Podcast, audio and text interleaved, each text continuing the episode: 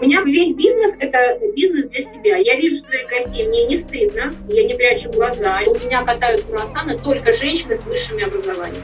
Просто копировать себя из заведения в заведение, не знаю, мне это не интересно. И я иду, куда я хочу, я иду за собой.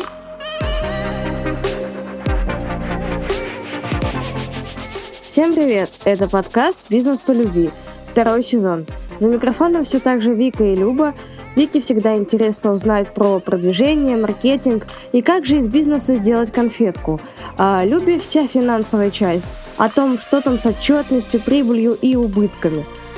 Во втором сезоне мы выбираем тему и обсуждаем ее на протяжении всего выпуска. Сегодня у нас в гостях Виктория, основательница и владелица кондитерской «Ягодное облако», а также ресторана «Вивеция». О том, как строились эти два крутых проекта и что стояло за их реализацией, поговорим сегодня в выпуске. Для начала хотелось бы узнать вообще, с чего начался ваш бизнес, какие трудности были в начале вашего пути. Ну, во-первых, давайте я представлюсь. Да, меня зовут Виктория, мне 48 лет. Свой бизнес я начала э, 7 лет назад то есть достаточно уже таком среднем возрасте, не могу сказать, что зрелом. А до этого я работала в большой крупной газовой компании с хорошей должностью, с высокой зарплатой, с социальным пакетом, со стабильностью и замечательными вообще условиями, которые может дать работодатель. Но за 15 лет, которые я проработала в огромной компании, считала чужие миллиарды, у меня была внутренняя неудовлетворенность того, что я делаю.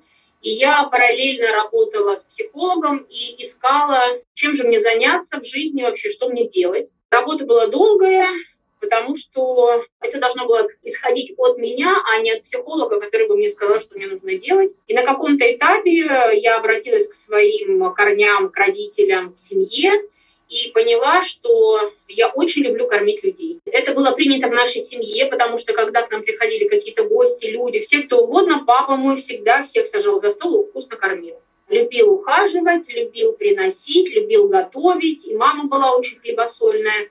Я обратилась в эту тему, и в каком-то момент, когда я ушла в декрет с третьим ребенком, у меня трое детей, я увлеклась вдруг кондитерским искусством. И при этом, конечно, я хорошо готовлю, всегда всех кормила и очень получала большое удовольствие от того, что ко мне приходили люди в дом, и я накрывала стол, кормила, мне это очень нравилось. И в этот же момент я мечтала о том, чтобы купить нежилое помещение и иметь какой-то дополнительный доход. Для этого были предприняты некие финансовые усилия, была продана квартира, куплено помещение в аренду. Ну, то есть я его как бы получила в кредит и в тот же момент хотела сдавать его в аренду. И оно не сдавалось. И в этот момент мне муж сказал, а давай что-нибудь откроем.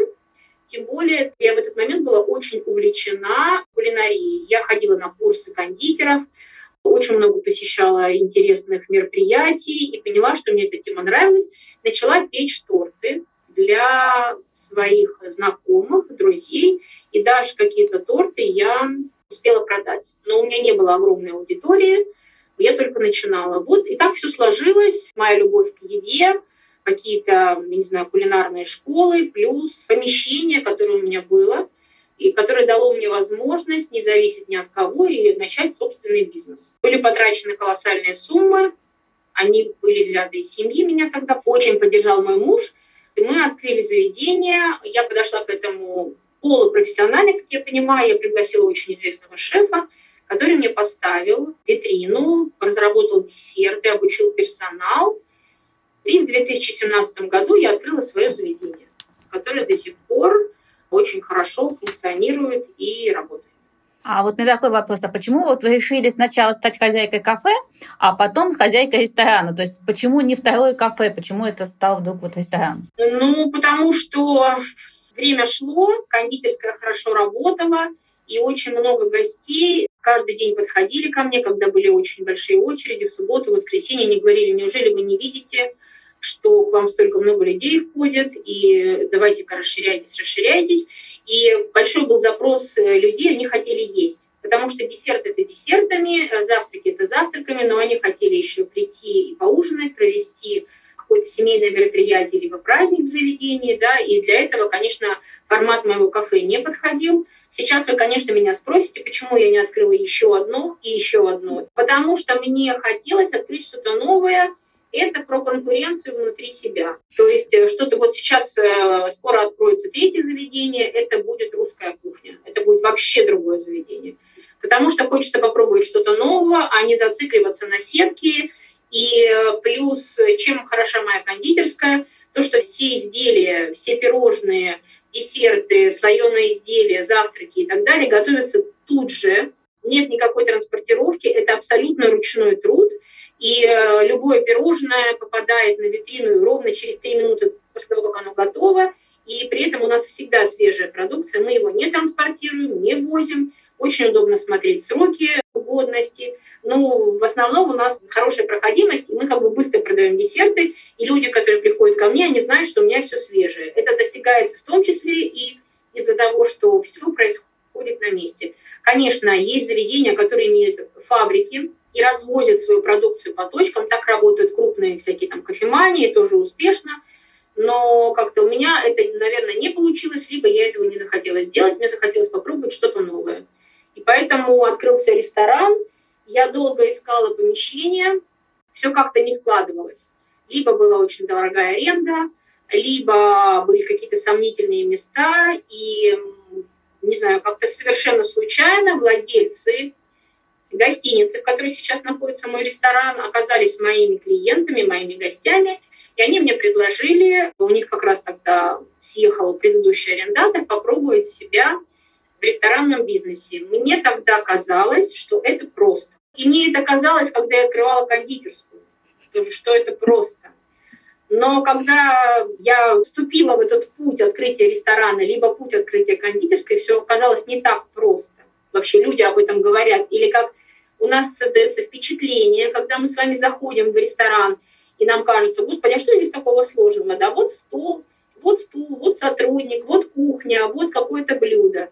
Процессы очень сложные оказались в ресторане, и на каком-то этапе я даже была немного испугана, потому что я была не готова к такому объему, к такому масштабу, к такому количеству персонала, который был набран в ресторане, который требовался. Да? Но вот, слава богу, два года мы работаем, уже более-менее все устаканилось, все стало понятно, и уже хочется чего-то нового. Ну да, вы выбрали место для ресторана, в общем-то, такое неоднозначное по истории. Там до этого были другие рестораны, которые закрывались там через 2-3 года. Перед вами там была пловная, но это явно не ваши клиенты, то есть э, так заходишь после пловной к вам, и ты понимаешь, что это совершенно другой сегмент, э, другие авторские блюда, другие цены. Сколько времени вам понадобилось, чтобы к вам начали ходить именно ваши клиенты в ваш ресторан? Какой-то вот период. Когда я открыла второе заведение, все стало намного проще, потому что у меня уже есть армия моих гостей, которые мне просто доверяют. И они ходят ко мне в кондитерскую, и они пошли же ко мне в ресторан. Здесь было проще, потому что когда я открыла кондитерскую, в течение целого года было очень мало гостей, потому что самая лучшая реклама – это сарафанное радио, сарафанное радио работает очень медленно. Первые полгода было совсем тяжело, были очень маленькие выручки, у меня было отчаяние, я думала, зачем я это сделала, но меня не пугало только то, что я никому не должна денег, я не плачу аренду, и я могу, в принципе, позволить себе не зарабатывать в том объеме, в котором зарабатываю сейчас, просто держать бизнес. Да, у меня тогда были к этому возможности. И когда я открыла ресторан, то большое количество гостей моих пошло в ресторан. И какое же было мое удивление, что половина гостей были разочарованы. Они очень много подходили ко мне и говорили, вы знаете, мы ожидали от вас чего-то большего, мы хотели что-то большее. И в итоге я пришла к тому, что гости кондитерской – это не равно гости ресторана. В ресторан прошла другая целевая аудитория. Совсем. Но ну, вы и ресторан-то премиум сегмента сделали. То есть вы не просто сделали ресторан, а именно такого, которого, ну, я бы сказала, что в мытищах второго и нету такого ресторана. Ну, это связано с тем, что я открываю свое лицо, и люди знают, кто стоит за бизнесом. Вы же знаете, есть такие моменты, когда вы приходите в заведение, вы не знаете, кто да, стоит за этим бизнесом. Ну, вообще, в принципе, никогда не знаете, по большому ну, счету. Да, я не знаю, кто владелец кофемании. И мы, наверное, никогда и не узнаем. А так как я открыла свое лицо и работаю в таком сегменте, как личный бренд, то всегда ну, думаю и считаю, так и делаю, что мне должно быть не стыдно за то, что я делаю. А так как я живу в определенном сегменте, наверное, да, и все время я как бы делаю так, что, ну, как бы под себя, да, вот мне приятно ходить в такие заведения. И когда я и сейчас, и раньше, я, когда хожу в московские заведения, я хожу в самые лучшие топовые, потому что очень интересно равняться на кого-то, да, кто выше тебя, чем пойти в низший сегмент и говорить, ой, а у меня круче. Ну, как бы это так не работает.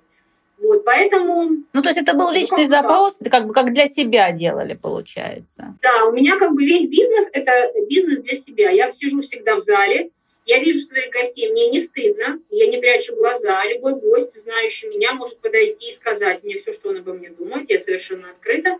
В этом есть как плюсы. Я имею связь с гостями, и я знаю, что они хотят, и я понимаю, там, что им нравится либо не нравится, да. И в этом есть очень большой минус, когда каждый человек может подойти, любой, и сказать мне не только что-то хорошее, таких людей в меньшей степени, потому что вы же знаете, да, когда у нас все хорошо, это как бы само собой разумеющееся. Ну как-то еще неудобно бывает... подойти сказать с этим вот что. Да, а, а бывают люди, которые приходят и просто очень негативят в мой адрес. И за 7 лет я научилась выдерживать это. Это было очень тяжело, потому что первое время я плакала, мне было обидно, я думала, ну как же так, я столько времени вкладываю, значит, столько времени трачу на это все, а как бы люди это не ценят.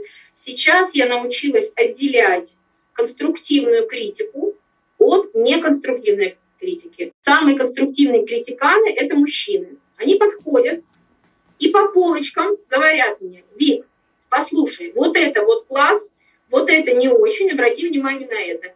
У женщин с этим тяжело, потому что они очень зависят от своих, наверное, гормонов и внутреннего какого-то... Эмоционального. Эмоционального, да, положения, и они очень часто бывают э, ну, в каком-то неадеквате, да, когда она говорит, я шла, мне солнце светило, я планировала, пришла, а тут вот кофе подали не с правой ноги, не с левой руки. Таких гостей я, конечно же, всегда выслушиваю, говорю, что да, спасибо, что сказали, но никаких выводов не делаю. Либо делаю, то есть это бывает по-разному, но это сложно. Реально даже иногда сейчас, когда я уже стала толстокожая, тяжело, когда люди подходят и начинают прям очень негативить. Такие тоже люди бывают. Ну, особенно если это не заслуженно, это прям обидно. Ну, просто, знаете, я всегда так говорю. Есть такая очень хорошая русская поговорка. Каждый суслик агроном. Людям кажется, что они знают, как делать этот бизнес. Они приходят мне и говорят, слушайте, а почему вы не сделаете вот это? Или не сделаете вот это? А почему вы не сделаете так? когда у меня есть время, я просто человеку на пальцах объясняю, сколько это будет стоить, что это за собой повлечет и как это работает. И знаете, иногда люди удивляются, потому что им кажется, что все очень просто. Что здесь можно сделать веранду, здесь можно сделать что-то. Когда им объясняю, что это надо согласовывать, на это нужно разрешение, это будет столько-то, это экономически невыгодно, это будет то-то, то-то, то люди, конечно, говорят, да, мы даже об этом не подумали. То есть вот такая вот работа с гостями идет. Конечно, большинство, там 95% гостей, они довольны. Просто не каждый из них подходит и говорит спасибо, да, но когда я, например, нахожусь либо в кондитерской, либо в ресторане, и там в выходные особенно бывает полная посадка, и я вижу вот этот ритм, когда все бегут, что-то делают, кухня работает, пирожные поднимаются, кофе варится. Конечно, в этот момент я испытываю истинное наслаждение и понимаю, что я достигла своей цели, эти люди едят, им вкусно, как бы я довольна. Мы бы сейчас хотели больше, наверное, еще проговорить про ваше меню, как оно создается, это полностью задача шеф-повара, или вы как-то изучаете спрос клиентов, которые как раз могут внести какую-то свою критику в это? В ресторане у меня очень хороший шеф-повар, бренд, который совершенно не знаю, каким чудом ко мне пришел. Просто у меня, наверное, в голове был запрос, и я очень искала такого сильного неординарного шефа, потому что я не отношусь к тем владельцам бизнеса, которые берут шефа за руку, везут его в ресторан и говорят «хочу так». Я отношусь к тем владельцам бизнеса, которые говорят «я хочу, чтобы было только у меня, больше не было ни у кого». И поэтому в этом плане я даю шефу абсолютную свободу.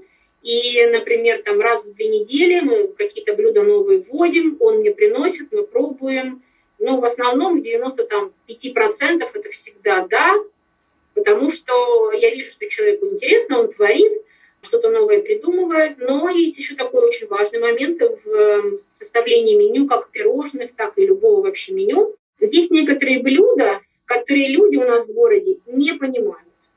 То есть это может быть топовый вкус, это может быть абсолютно блюдо высокой квалификации, но в мытищах это не понимают.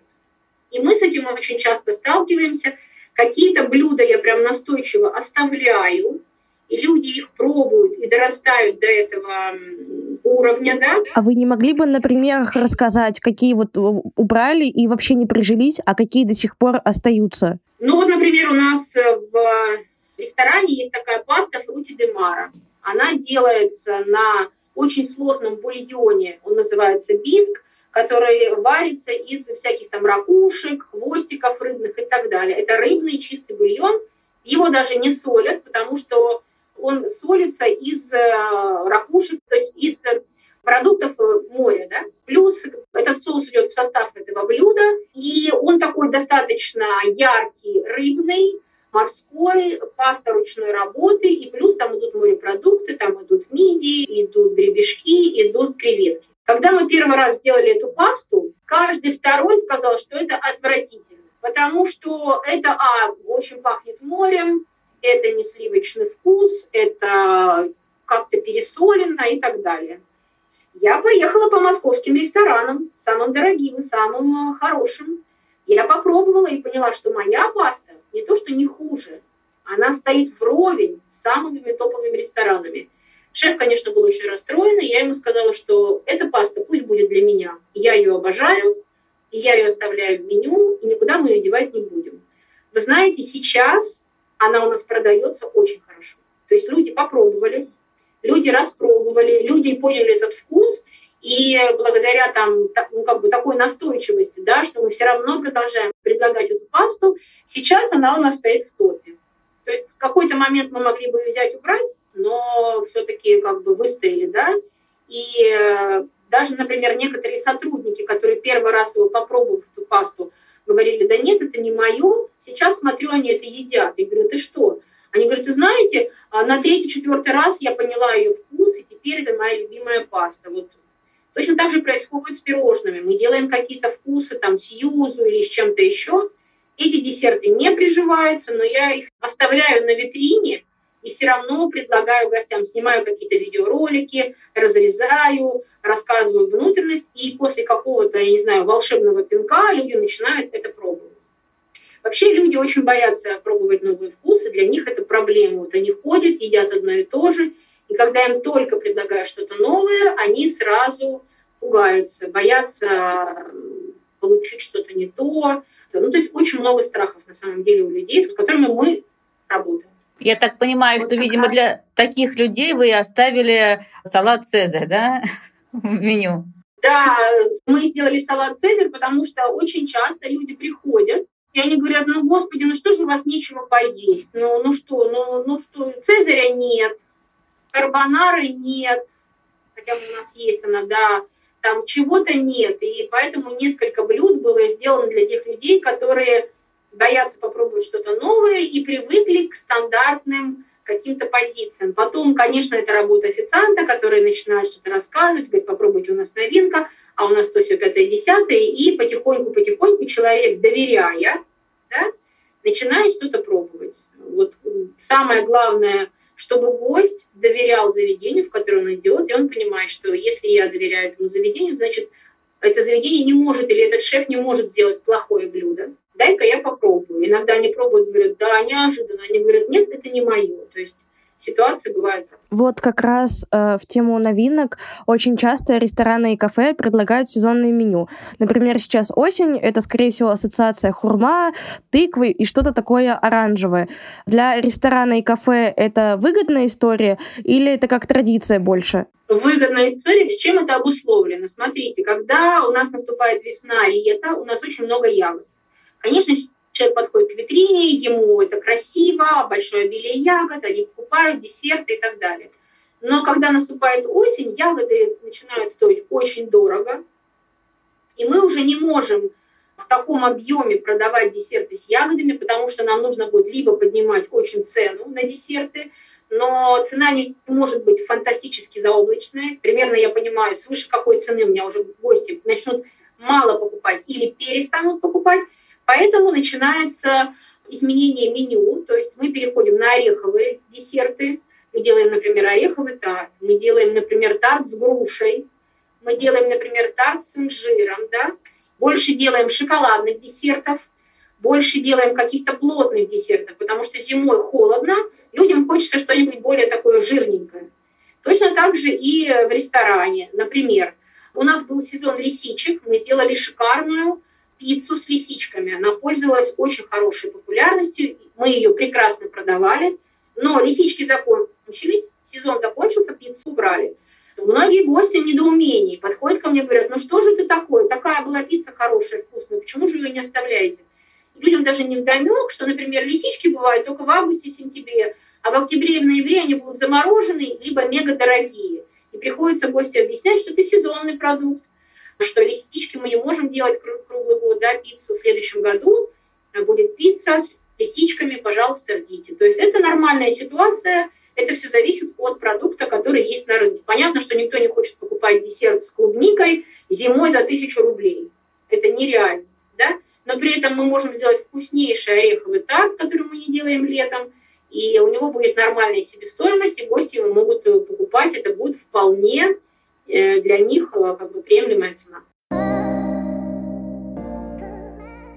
есть такой стереотип, что в кафе и в ресторанах есть какие-то позиции, которые чаще всего заказывают. И это, как говорится, миф или нет? В кафе заказывают чаще всего круассан и кофе. Нет. Про круассан вообще расскажу историю. А круассан продается очень плохо. Почему? Потому что мы не понимаем, что такое круассан. Я в свое время, когда открыла кондитерскую, я покупала круассаны, платила за них там какие-то деньги. И почему круассаны вообще ну, не везде мы видим такие красивые французские пышные круассаны. Очень сложное производство. Это реально. Я тоже раньше думала, господи, ну что здесь такое круассан? Но когда я позвала очень известного знаменитого шефа, и он мне поставил круассаны, то выяснилось, что это очень сложная технология. И самое смешное, что у меня катают круассаны только женщины с высшими образованиями. Потому что там нужно думать. Там нужно думать и считать. И мужчины, приходящие ко мне простые пекари, никто не справлялся с этой задачей, и сейчас у меня катает девушка, которая закончила институт с красным дипломом, но по другой специальности. Перед ней была еще одна с институтом, и перед ней была еще одна с институтом, потому что круассаны – это продумать. Там все время надо думать. Не могу вам сказать, что мы их очень продаем. Я, конечно, ими очень горжусь, своими круассанами, потому что у нас реально хорошие. Слез было пролито немало перед тем, как мы их выставили на витрину, потому что это очень сложный процесс. Но люди их неохотно берут. Французы едят круассаны, у нас не очень едят. Поэтому это миф, что круассаны продаются прекрасно, и люди приходят утром и завтракают круассаном и чашечкой кофе. Нет. Наши люди завтракают яичницей и чашечкой кофе. Это правда. А вы проводите вообще изучение каких-то предпочтений клиентов? Что чаще заказывают? Какие блюда являются самыми выгодными? И вообще, что используете для анализа таких данных? Что используется? Анализ продаж. То есть примерно смотрим за месяц, что хорошо продается. В ресторане мы этим анализом занимаемся очень активно. В кондитерской я примерно понимаю, что мы продаем, что не продаем. В ресторане очень активно. Каждый месяц мы делаем срез и смотрим, какой из блюд у нас продается плохо. Это может быть связано с тем, что либо не подошло блюдо, либо, например, там закончился сезон, наступили холода, и людям уже не хочется зеленый салат, потому что он более летний, да, и, соответственно, как только мы видим, что блюдо стало плохо продаваться, мы его убираем из меню, добавляем что-то новое, меняем, конечно, обязательно, никому не хочется держать на кухне это блюдо, продукты, которые мы будем каждый день списывать, это экономически невыгодно. И такой, наверное, неприятный такой блок для каждого бизнеса — это про изменения. В 2022 году вообще как-то поменялся ли ваш бизнес в кондитерской и в ресторане? Стали ли клиенты реже посещать э, кафе и ресторан? Есть ли изменения в выборе блюд? И изменился ли как-то средний чек? Да, средний чек, конечно же, изменился в 2022 году, после того, как э, ситуация в стране изменилась. Мне пришлось поднять цены потому что некоторые продукты э, стали уходить с рынка, А, например, в кондитерской у меня очень много продуктов. Это и шоколад бельгийский, хоть завод находится у нас в России, но, например, какао-масло к нам приходит из-за рубежа. Я работаю только, например, на премиальных пюре, которые возят из Франции. И на каком-то этапе продукции стало мало, и она очень сильно подорожала. И здесь мною не было принято решение, что мы уходим на сегмент ниже. Нет. Просто я чуть-чуть повысила цены, немножко увеличилась себестоимость, прибыль моя уменьшилась, но все же я осталась в сегменте премиум продуктов. Мы не ушли на какое-то дешевое молоко, на другое масло. Нет.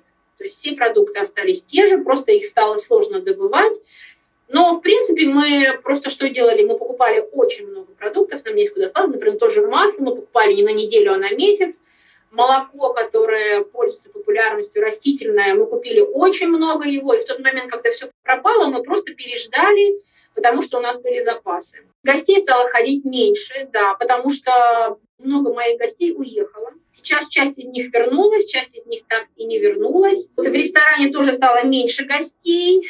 Ну, как-то мы этот период пережили, да, было тяжело, но никто не собирался закрываться, мы просто дальше работали, искали какие-то новые методы, какие-то блюда вводили, как-то приглашали гостей в ресторане, например, стали проводить какие-то мероприятия, там звали у нас девушка очень красивая пела, это тоже помогало людям вечером в пятницу прийти, послушать живую музыку, расслабиться.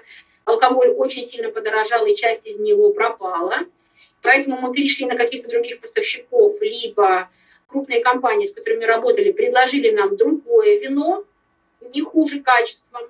Какие-то изменения сделали в меню, но, в принципе, мы этот момент пережили, то есть ничего страшного такого не случилось. Я хотела несколько вопросов про финансы задать. Мне просто интересно, так как мы сами занимаемся финансами, мне интересно, как у вас в ресторане настроен управленческий учет, какие программы вы для этого используете, это может быть Excel или это какие-то специальные программы. И есть ли у вас какой-то ежегодный план вот на год, к которому вы стремитесь, создаете ли вы его и оцениваете ли вы, добились вы результатов, которые поставили в начале года или нет? Или вы вот этот план-фактовый анализ не делаете? Ну, смотрите, в ресторане, конечно, учет построен намного лучше, лучше, чем в кондитерской. Здесь уже у меня сидит э, бухгалтер, калькулятор, и здесь у меня уже есть управляющий, который занимается анализом и всеми финансовыми вопросами. Поэтому в ресторане очень сильно мониторим, снимаем э, каждый месяц у нас инвентаризация, мы смотрим, а, какие блюда у нас приносят прибыль, какие нет.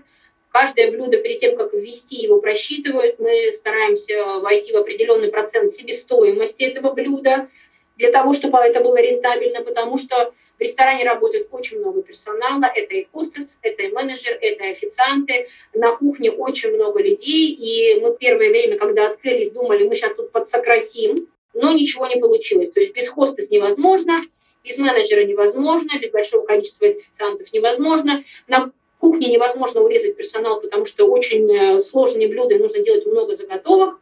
В итоге мы как-то распределили, но сейчас, когда у нас уже неплохая выручка, то мы можем себе позволить и заготовщиков, и три менеджера, и три хостеса, и управляющего, и так далее, и так далее. Вот в кондитерской с этим все проще, там совершенно ручной учет, потому что вообще кондитер, в кондитерском деле, я не знаю, как люди все это считают, потому что а, бывают моменты, там где-то немножко крема осталось, мы раз сделали тарталеточку, добавили туда ягодку, продали, где-то, я не знаю, что-то еще, мы что-то дополнительное сделали. То есть это все обсчитывать э, очень сложно, как я понимаю. И я даже не стала это делать, потому что здесь нужно нанимать человека, который будет сидеть и считать. Я первое время решила в специальной программе высчитать себестоимость ГБЖУ пирожного. Мне это потребовалось 5 часов, потому что очень сложные рецепты, очень много полуфабрикатов, очень много заготовок в пирожных.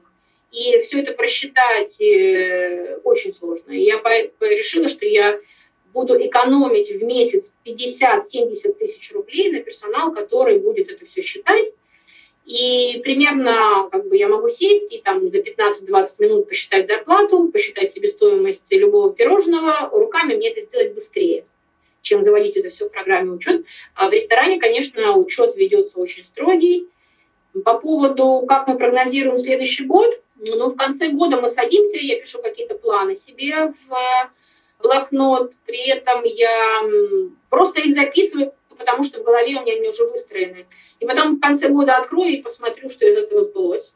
Иногда что-то сбывается, иногда, ну не то, что сбывается, иногда что-то получается, иногда получается лучше, а иногда получается то, что совершенно не планировалось. Потому что это такой бизнес, кто-то к тебе зашел, что-то предложил, кто-то приехал, и это невозможно спрогнозировать. Да?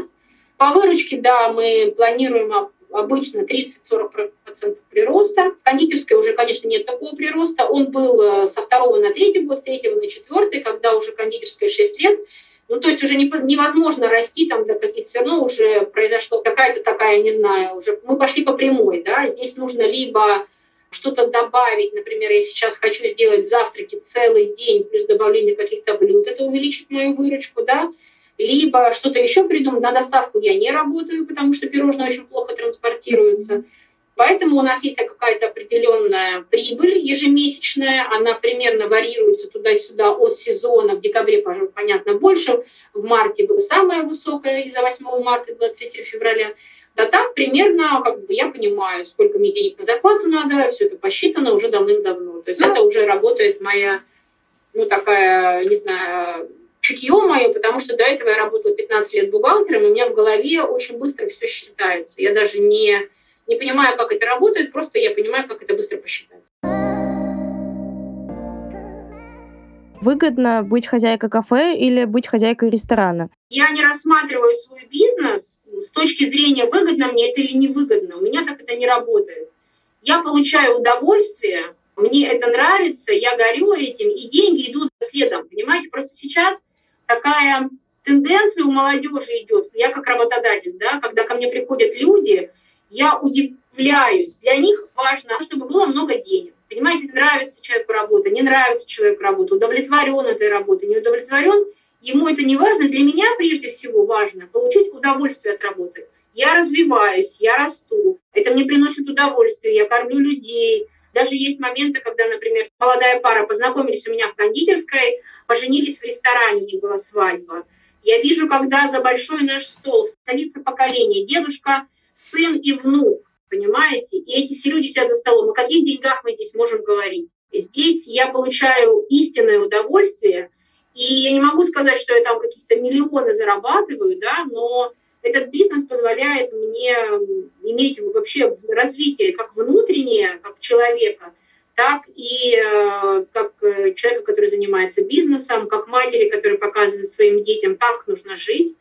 Да, интересно, жизнь как бы движется, я сама принимаю решения, я контролирую и понимаю, что я хочу. И я иду, куда я хочу, я иду за собой. Вот это. А сказать, что, что более выгодно по деньгам, ну, не могу сказать. Может быть, это одинаково. Просто в ресторане пропорционально растет как выручка, так и затраты. То есть набирается больше персонала, а покупается больше продуктов и так далее, и так далее, и так далее. Поэтому не хотелось бы мне бизнес мерить деньгами, понимаете? Понятно, что он прибыльный, да, я очень комфортно себя чувствую. Сейчас, строя третье заведение, я уже не обращаюсь в банк за кредитом, потому что у меня есть средства для того, чтобы я спокойно, без нервов, без каких-то беганий по банкам, как это было со вторым заведением, совершенно спокойно делала то, что я хотела. Я покупаю, хорошее оборудование, делаю хороший ремонт и так далее, и так далее, и так далее. Поэтому вот такой вопрос, что выгоднее, очень сложно мне ответить. А можете Здесь сказать про третье заведение, которое вы планируете открыть, или это пока секрет? Нет, никакой это не секрет. Я в одном жилищном комплексе. Вообще, как бы у меня есть такая, такой опыт одного заведения – это мое помещение, и второго заведения – это аренда. И я поняла, что аренда для меня – это очень э, психологически сложно. Потому что когда мы открыли ресторан, и э, выручка была очень низкая, я очень переживала, потому что нам не было огромные кредиты, нам не было аренда, и нам не было 30 человек, которым нужно платить зарплату. Вообще, в принципе, из двух заведений, да? Вот. И я поняла, что больше в аренду я не хочу. Поэтому я взяла ипотеку, купила себе помещение. Оно мое, да, оно ипотечное, да, я плачу каждый месяц кредит, но это мое, и я сейчас строю заведение совершенно спокойно, я не переживаю, что я там должна кому-то что-то заплатить. По поводу концепции, я тоже очень долго думала, что бы я хотела, и прошлым летом я поехала в Плес. В Плесе есть шикарный ресторан русской кухни. Почему русской кухни? Потому что ну, экономически это обосновано, потом к этому пришла философия.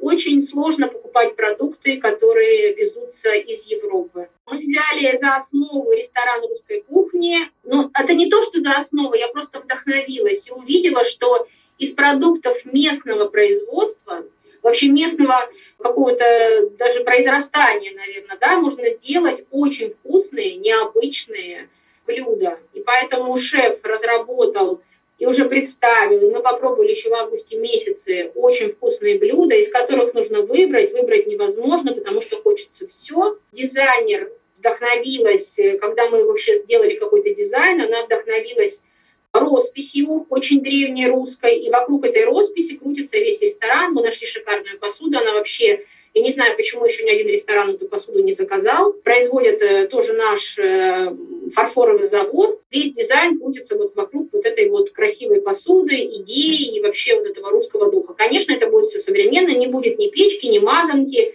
ни вил, ни прихваток, ничего, но это будет отсыл к современной русской кухне. Замечательно. Такого, по-моему, еще тоже нет у нас. В мытищах так точно. В мытищах так точно, и поэтому, когда меня спрашивают, почему же вы не открыли 10 кондитерских, ну скучно же, понимаете? Хочется все время что-то новое, и просто копировать себя из заведения в заведение, не знаю, мне это не интересно. Мне кажется, просто сейчас еще открываю сеть, тем более, что, скорее всего, это будет предпочтение спального района.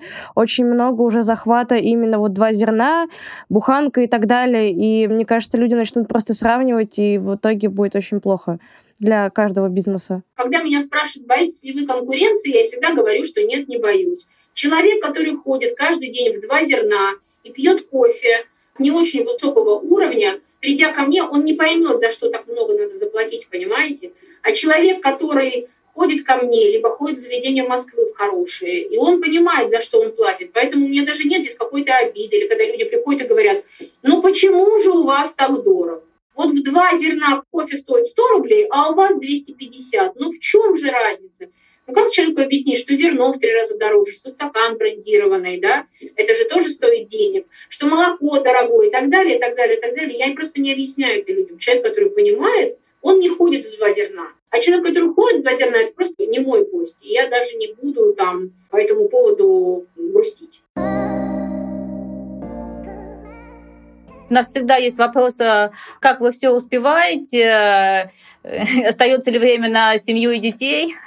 Ну, конечно, когда я открыла бизнес, это было там 6 лет назад, да, первые три года меня дома не было. Я сама работала в цеху, делала пирожные, получала от этого какое-то, я не знаю, щенячье просто удовольствие. Это из э, разряда, когда в жаркую погоду хочется пить, ты вроде напился, а ощущения напитости нет. Вот я с этим, с таким жила, я не знаю, три года, и муж только приходил и говорил, ну ты что? Я говорю, я сегодня работаю, и вот просто это было какое-то такое удовольствие. И как-то дети выросли, они были как-то самостоятельно, все это получилось, произошло. Потом на каком-то этапе, конечно, уже мой организм, который работал 7-0 по 14 часов, э, стал сдавать, и я стала понимать, что я устаю и мне тяжело просто стала увеличивать количество персонала. И я вышла из цеха и сейчас занимаюсь э, развитием бизнеса, а не самими пирожными. Конечно, я их контролирую, конечно, я занимаюсь э, разработкой десертов, да, вот своими кондитерами мы собираемся. В ресторане я занимаюсь только развитием, никакими текущими делами я не занимаюсь. После этого, конечно, у меня освободилось время для того, чтобы, например, начать плавать. Я не умела плавать, и даже сейчас я в сообществе там фридайверов и начала там что-то погружаться, да, для того, чтобы начать бегать, для того, чтобы начать куда-то ездить, потому что из каждой поездки я привожу что-то новое и интересное, какие-то идеи. И я поняла, что вот эта моя функция заниматься развитием бизнеса, она нужна моему бизнесу больше, нежели чем я встану и буду делать пирожные. Вот, поэтому просто жизнь превратилась в такую какую-то интересную быструю речку, где все это перемешалось, и дети, и семья, и муж тоже вот сейчас со мной. Мы когда приходим в ресторан, и даже он начинает переворачивать тарелки, когда мы заходим в любой ресторан, такая раз перевернули, все посмотрели. И даже он теперь играет в эту игру, блин, как тут все устроено, интересно и красиво.